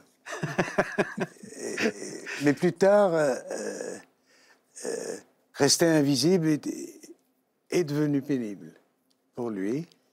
Et euh, quant à la fin de ses carrières multiples, il a, dans L'angoisse du roi Salomon, dernier livre d'Ajar, expédié le vieux Salomon à Nice accompagné d'une d'une amoureuse qui était limite euh, une collabo, euh, et que quelques semaines plus tard, euh, il lâche les cerfs-volants, il avait fait le tour. Il avait fait le tour, il n'avait plus rien à dire. Comprenez, Romain, je ne sais pas si les romanciers, les écrivains de fiction vivent comme ça, mais lui, vivait d'un personnage à l'autre, c'est-à-dire d'un roman au suivant. Ah, je, me tourne vers vous, Jean-Marie Gustave Leclésio. Qu'est-ce que ça vous inspire, cette remarque? Oui, je, ne me comparerai pas du tout à, Romain Gary, je n'aurais pas ce, culot, mais euh, c'est... Euh, j'ai eu quand je vous entends parler, monsieur, ça me donne l'impression que vous avez euh, vous avez été une partie de son œuvre, et c'est ça qui est assez surprenant. On, ne rencontre jamais un personnage de roman dans la vie. Vous êtes, je crois, le premier personnage de roman que je rencontre. Mais vous êtes aussi un homme de chair et de sang. C'est ça qui est surprenant. Parce que c'est beaucoup plus qu'un canular qu'il avait fait. Tout à fait. C'était une provocation extraordinaire sur la, question de est-ce que la littérature dit la vérité ou est-ce qu'elle ment? Et euh, c'est un peu les deux. Elle ment et elle dit la vérité. Oui, oui, oui. Tout à fait. C'est euh, mon cas est particulier, il n'y a aucun doute. Ah, ça c'est sûr. Mais euh, Romain ne vivait que lorsqu'il écrivait. C'est ce que j'ai pu constater.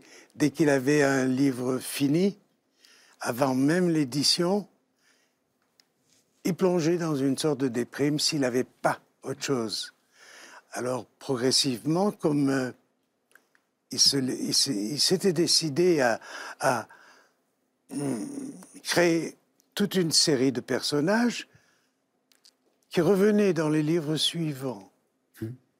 Et, euh, comment dire, il a inventé une conscience poursuite de personnage en personnage. Il, se, il espérait sauver son futur. Hmm. C'est particulier. Et effectivement, il avait le sentiment, quand il écrivait un nouveau roman, euh, d'avoir sauvé sa peau. Ah. Il était heureux, ça marchait. Mais ce qui est, très frappant, euh, Paul, c'est que euh, euh, je, rejoins un peu ce que vous disiez, c'est-à-dire qu'il il, il crée des personnages, il crée les il crée également un auteur. Enfin, c'est ça, c'est ça qui est fascinant, c'est-à-dire c'est, créer un personnage, un livre, et l'auteur de ce livre qui est vous, et qui est à la fois imaginaire, à la fois vrai. Et, je vous vois là à côté de moi, et je, vous regardais. en regardant vous-même les images de cette chose-là, et vous reviviez la scène, c'était quelque chose d'extraordinaire. Non, mais c'est vrai. Et vous me donniez l'impression d'un grand brûlé sortant du feu. Mais c'est magnifique d'une certaine manière. je vous assure. Hein. Oui, oui, non, mais j'écoute. C'est très frappant. Et, je vous dis, vous avez été un personnage d'un livre, vous avez été l'auteur d'un livre, vous avez été un livre en entier. Et, c'est. Euh, enfin, effectivement, c'est unique. Puis alors, le, livre, il faut le dire, un Tous immortel est quand même assez réjouissant parce que c'est, vous le disiez, Paul Pavlovitch, l'assemblage euh, de souvenirs, les anecdotes, les aventures euh, folles de Ginsberg, de Romain Gary, les épopées, euh, la rencontre. Otto Preminger, par exemple, et Graham Greene, qui était son scénariste, des scènes incroyables, Godard, évidemment, François Sagan, James Baldwin, des, pages extraordinaires, les Kennedy ou même Clint Eastwood, page 353, dont vous racontez qu'il s'est fait provoquer en duel par Romain Gary, qui était affreusement jaloux, mais que Clint Eastwood a fini quand même par se désister. Est-ce qu'il y a une scène en particulier qui vous a marqué, vous, euh, Jean-Marie Gustave Leclésio, euh, Florence Obna? Oui, moi, en fait, tout le livre m'a parlé. Ce que j'ai trouvé euh, extraordinaire, c'est la, manière. Alors, c'est Virginia Woolf, j'en profite pour étaler ma culture, puisqu'on est dans une émission littéraire, qui, qui, disait que, peu ou prou, que le. Que le la littérature, c'est les ragots élevés au rang des beaux-arts. Et c'est vraiment ça dans ce livre. C'est-à-dire, c'est on a l'impression qu'effectivement, euh, il y, a un défilé de personnages célèbres, mais en fait, c'est bien plus que ça. C'est vous en faites quand même des, airs des êtres de chair et de sang, et on, on lit ça, c'est euh, on s'y plonge, c'est formidable. C'est oui. vraiment ah, J'ai beaucoup aimé ce livre. Oui, mais vous écrivez Paul Pavlovitch, c'est quand même assez génial. Ça, je l'ai repéré. Euh, page 456, regardez, je fouille dans mon livre. La mémoire fait défaut, ou pire encore, elle organise, elle trompe, elle me trompe. Dès qu'elle semble apparaître, la vérité est en fuite. Oui. C'est. Chez un écrivain de fiction, je ne sais pas ce que la vérité signifie. Euh, alors, elle a un rôle social, il faut dire la vérité dans certaines conditions, devant je ne sais quel euh, policier ou autre chose. C'est comme l'identité, ça. C'est un truc euh, de contrôle. Mais c'est ce que vous avez dit tout à l'heure qui m'impressionne. C'est-à-dire euh, être à la fois un personnage de... inventé par Romain, et cependant euh, un être vivant. C'est ce que vous avez dit, si je ne déforme pas. Hein. Hmm. Oui. Ben oui, ça c'est ce qu'il a fait de moi. Ça c'est ce qu'il a fait de moi. Et ça ne me dérange pas réellement. Euh, euh, les quelques avanies que j'ai subies après la mort de Romain étaient dues à des admirateurs excessifs, on va dire, pour être gentil. et, pour le reste, ben oui, il a formé ma vie. Ça, c'est incontestable. Et voilà ce qu'on retrouve dans, ce livre magnifique, Paul Pavlovitch, qui s'appelle Tous immortels, qui est publié aux éditions Bûcher-Chastel, si vous aimez le romanesque, les histoires de famille, la littérature, Jean Seberg, dont on apprend tellement de choses, ce destin euh, brisé. Ce livre, euh, bah, vous le retrouverez demain euh, en librairie, Tous immortels. Et d'ailleurs, c'est l'heure des libraires, puisqu'on parle de librairie. Vous savez que la semaine dernière se tenait à Angoulême la 50e édition du plus grand festival de bande dessinée au monde, pour l'occasion, Inès de la Mode Saint-Pierre est partie à la rencontre d'Ariane Roland de la librairie Vignette dans le 19e arrondissement de Paris. C'est une librairie qui met à l'honneur les bandes dessinées, les mangas, les comics, les albums jeunesse. Voyez plutôt. Ma passion du livre, est née en même temps que moi. Je pense qu'il y avait des étagères dans mon berceau. J'ai eu euh, la chance de grandir dans une famille où des livres, il y en a partout, sur tous les murs, et où surtout, il y a toutes les sortes de livres mélangés ensemble. Euh, la librairie qu'on a créée avec Charlotte et Roxane, elle est née la veille du deuxième confinement, en pleine période de Covid. La bande dessinée, c'est une évidence pour donner envie de lire.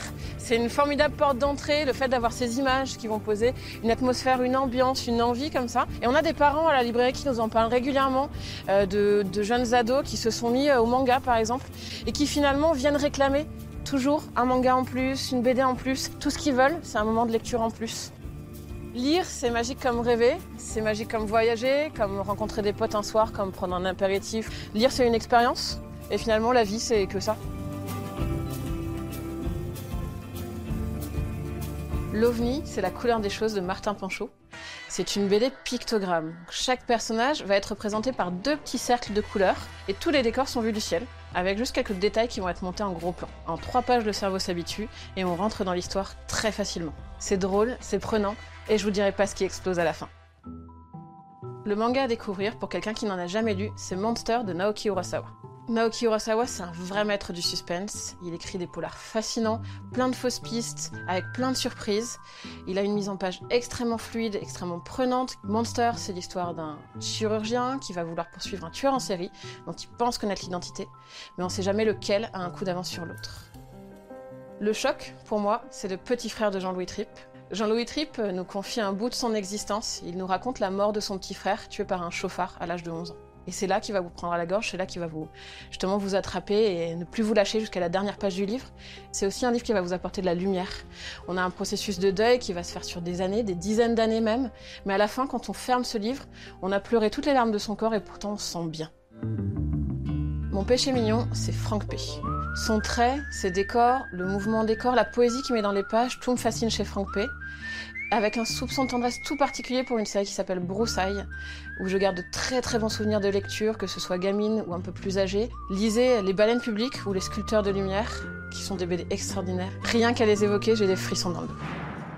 J'adore écouter parler cette libraire euh, formidable qui s'appelle Ariane Roland de la librairie Vignette, qui nous a parlé d'ailleurs du Fauve d'Or, hein, remis cette année. Le prix du meilleur album a été décerné à Angoulême à la couleur des choses euh, de Martin Panchaud aux éditions Ça et là, qui est une maison euh, qui a décidément été à l'honneur, puisqu'on a aussi remis le prix du public France Télévisions à Solé Otero pour son album Naphtaline, publié aux mêmes éditions Ça et là, à travers un jury de lecteurs en fait de Nouvelle-Aquitaine.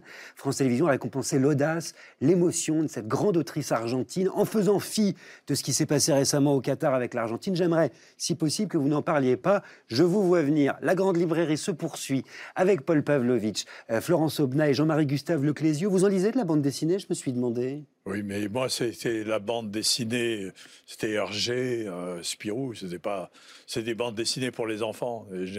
J'ai l'impression que ça, c'est plutôt des bandes dessinées pour adultes. Vous savez que, vous citez Hergé, je crois que Florence Obna est tintinophile. Hein. Non, pas du tout. Pas du tout? Non, Et la bande dessinée? J'adore la bande dessinée, mais pas, pas Tintin. Faut nous dire pourquoi. Il m'ennuie. Profondément euh, Oui, moi j'aime bien Blueberry, euh, j'aime bien Rubrique à Braque, j'aime bien euh, Corto Maltese, mais Tintin, non. Et vous, Paul Pavlovitch, il paraît que vous lisez des mangas. J'en ai lu. J'ai arrêté parce que euh, il y en a beaucoup. Et, euh, mais j'ai lu avec euh, grande admiration euh, la série de cinq volumes, mais bien sûr. De Taniguchi. Voilà, de Taniguchi, sur l'époque de vous allez me donner peut-être une là, piste. Là, ça va être difficile. Là. Ouais, Je savais Taniguchi parce que je... quelqu'un me l'a soufflé dans votre entourage, mais alors là, si je dois cinq, rentrer dedans... Cinq volumes admirables de l'histoire du Japon au temps de Bochan. Ah Voilà. C'est-à-dire de l'homme qui avait écrit euh, Je suis un chat ». Ce qu'il faut dire, parce que vous citez un grand auteur de manga, hein, c'est que les ventes de manga euh, se font vraiment par millions en France, notamment après le confinement et le succès du pass culture, et ça a dépassé les ventes de bandes dessinées, ce qui, en fait en fait le plus grand marché du livre aujourd'hui. Euh, et vous ne serez pas surpris euh, de voir que la plupart des lecteurs lisent donc de droite à gauche, comme s'ils commençaient par la fin. C'est ça, un manga. il paraît, est-ce que vous connaissez Hajime Isayama, Paul Pavlovitch? Je vais vous donner sa bande dessinée. C'est l'auteur de L'attaque des titans. Notamment, je vous l'offre. Euh, Ah, c'est un cadeau parce que figurez-vous qu'Isayama est considéré comme l'un des plus grands auteurs de manga aujourd'hui et que le Festival d'Angoulême lui rendait hommage le week-end dernier dans le cadre d'une exposition monumentale. Ce qui est assez logique puisque la France, hein, c'est le pays dans lequel on achète le plus de mangas dans le monde après le Japon. Samedi dernier, toute l'équipe de la Grande Librairie a décidé de sauter dans un train à destination d'Angoulême pour une rencontre exceptionnelle hein, avec l'auteur de L'attaque des titans qui est publié en France aux éditions Pika. Moi, j'en garde des étoiles dans les yeux. Regardez et restez avec nous parce qu'on se retrouve juste après pour un droit dans les yeux avec Florence Ovna. Angoulême, c'est l'occasion de rencontrer Hajime Isayama, que je vais appeler Isayama Sensei, parce que c'est un maître, l'un des plus grands mangaka au monde, que le Festival international de la bande dessinée a décidé de mettre à l'honneur pour sa 50e édition. Alors ça a été exceptionnel, hein, parce que c'était la première fois qu'il venait en France, l'occasion de rencontres inédites avec ses fans, l'occasion d'une masterclass à guichet fermé, et surtout d'une expo titanesque consacrée à sa série, L'attaque des titans. Alors l'attaque des titans, pour vous faire un dessin, c'est 34 tomes qui se sont vendus à plus de 110 millions d'exemplaires dans le monde, dont 7 millions en France. Autant vous dire qu'Isayama est un monstre de la bande dessinée, et si je vous parle de monstre, c'est que son univers en est peuplé.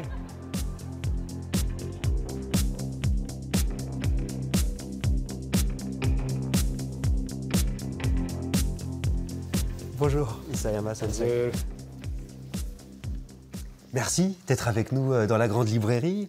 La France, c'est le deuxième pays de lecteurs de manga au monde. Qu'est-ce qui les distingue des lecteurs japonais?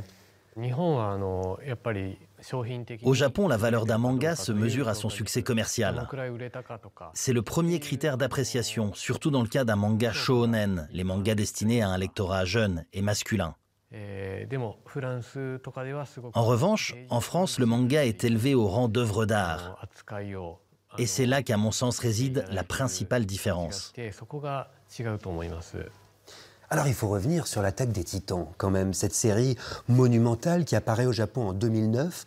Et ça vient d'où, cette passion pour les monstres? Les monstres qui, chez vous, ont la particularité de sourire, ce qui les rend à la fois effrayants, un peu dérangeants même.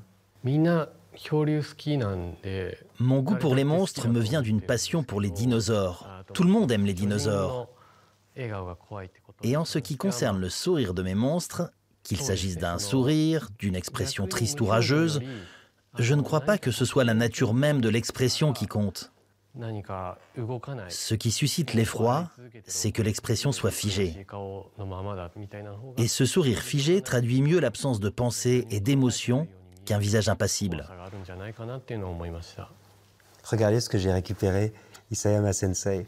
Ça, c'est votre référence. C'est un manga qui s'appelle Arms de Ryoji Minagawa. Un mot sur ce manga qui compte tellement pour vous.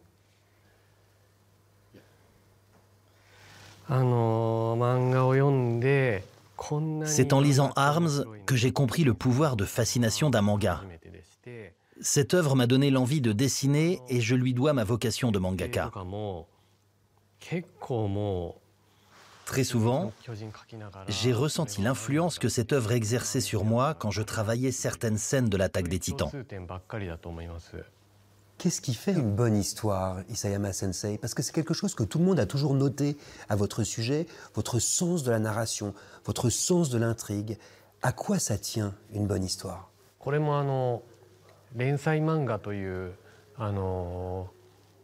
Au Japon, un manga est d'abord publié en feuilleton. On doit donc livrer les histoires les unes après les autres, à un rythme soutenu, et entretenir l'intérêt du lecteur.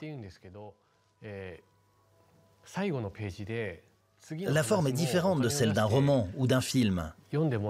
À la dernière page de chaque histoire, il faut accrocher le lecteur, l'emporter avec soi, lui donner l'envie de découvrir l'histoire suivante.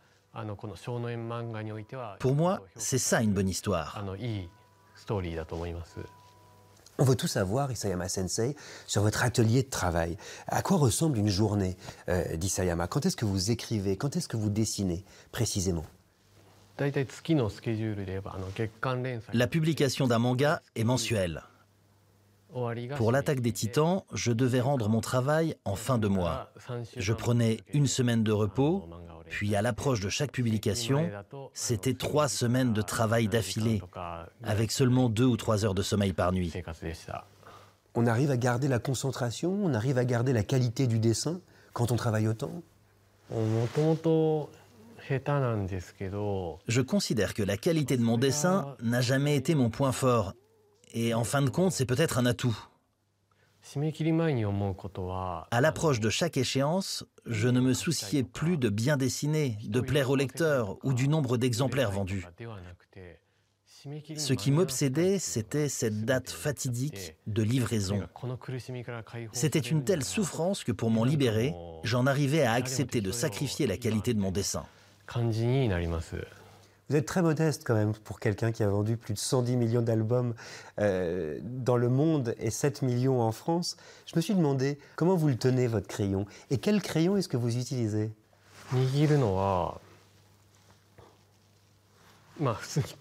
Eh bien d'habitude, je tiens mon crayon comme ça, comme tout le monde tient un crayon. Les très bons dessinateurs de manga fléchissent le poignet en tous sens et du coup ils souffrent de tendinite. Moi, je me contente de faire ce mouvement tout en tournant le papier. Cela a au moins eu le mérite de ménager ma main. Et j'utilise un matériel traditionnel, une plume que je trempe dans de l'encre.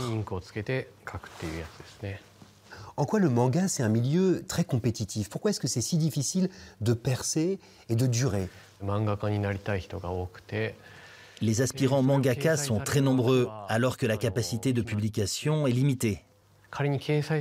Même quand on a le bonheur d'être édité, 8 fois sur 10, la publication est interrompue. C'est un monde cruel où il est très difficile de survivre. En tout cas, c'est intéressant. Ça veut dire que vous êtes des artistes qui sont constamment sous la pression euh, du temps, sous la pression du rendement. Comment on fait en tant que mangaka pour rester soi-même?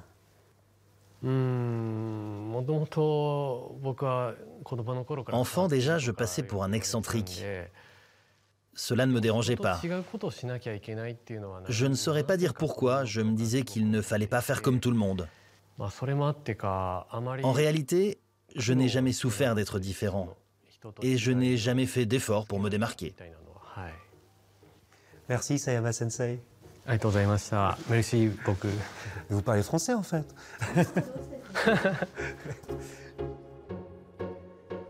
Hajime Isayama dans la Grande Librairie, un entretien que vous retrouverez dans sa version intégrale sur nos réseaux sociaux plus longue, ainsi qu'une analyse d'un spécialiste blogueur que j'aime beaucoup qui s'appelle Eliavu et qui nous parlera de la tête des titans plus en détail. Et j'ai remarqué hein, que mes invités aujourd'hui, Paul Pavlovitch, Florence Obna et Jean-Marie Gustave Leclésieux, étaient quand même très attentifs à ce que nous disait ce grand mangaka. Florence, on y a même vu un parallèle avec votre travail quelque part sur le rendement. Oui, il est fascinant en plus cette manière tellement calme de raconter euh, mm. et, de, répondre à vos questions. Qu'est-ce qui, fait votre différence? Comment vous faites? Moi, je, sécherais complètement et lui vous répond tranquillement. Les, hein, mais c'est là où vous ne vous êtes pas rendu compte. Il est très technique. Elle est très technique, mais c'est ça qui est. C'est toujours bien de rentrer dans la cuisine. Mais en réalité, je vous ai posé des questions assez similaires, Florence. Et vous y avez répondu sans vous en rendre compte. C'est bientôt l'heure de se dire au revoir, mais pas avant, quand même, que quelqu'un prenne ma place pour conclure l'émission. Dans les règles de l'art, c'est-à-dire droit dans les yeux. Florence Aubenet, est-ce que vous êtes d'accord, ici ou ailleurs? Oui, je suis d'accord. On y va. petite danse de la fin de la grande librairie. Je me mets ici. Quand vous voulez. On est en Ukraine, en Ukraine, à Izium, une ville de l'Est, au moment où l'armée russe vient d'être repoussée par les forces ukrainiennes après six mois d'occupation. L'avenue Soborna, les Champs-Élysées locaux, ressemblent peu à l'image qu'on se ferait d'une ville libérée. Pas de banderoles aux façades, pas d'enfants en liesse aux fenêtres. À vrai dire, il n'y a plus ni façade, ni fenêtre, et pas même une bâtisse intacte. Les magasins, la grande poste, les banques, la mairie, la ville est détruite à 80%. Il n'y a plus beaucoup d'humains non plus. L'offensive a fait plusieurs milliers de morts civiles, six chambres de torture ont été découvertes, les deux tiers des 45 000 habitants ont fui. Dans ces ruines, une porte branlante barre comme elle peut l'entrée d'un immeuble aussi détruit que les autres.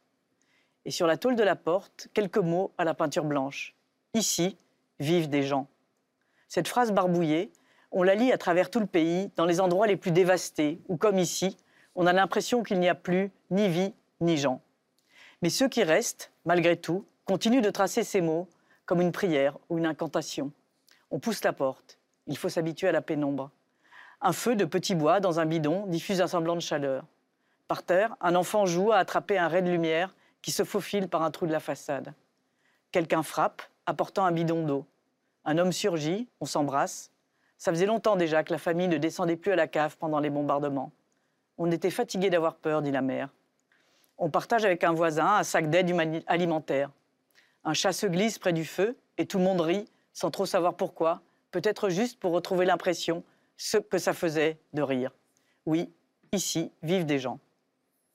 Ici vivent des gens. Merci infiniment, Florence Omna, d'avoir conclu cette émission euh, euh, comme cela, avec un texte inédit euh, pour nous dans cette émission qu'on avait appelée euh, Ici et ailleurs. Et vous vous êtes tous euh, retrouvés. Merci Jean-Marie Gustave Leclésio pour votre euh, générosité. Et vous aussi, Paul Pavlovitch. Quelle joie et quel honneur de vous recevoir sur ce plateau. La Grande Librairie, c'est fini pour aujourd'hui, mais on se retrouve la semaine prochaine pour une émission autour de la liberté d'expression et de l'engagement avec Roberto Saviano, mais aussi Irène Frachon, Richard Malka et Pauline Hillier. Ça va être passionnant. À mercredi prochain. Lisez bien.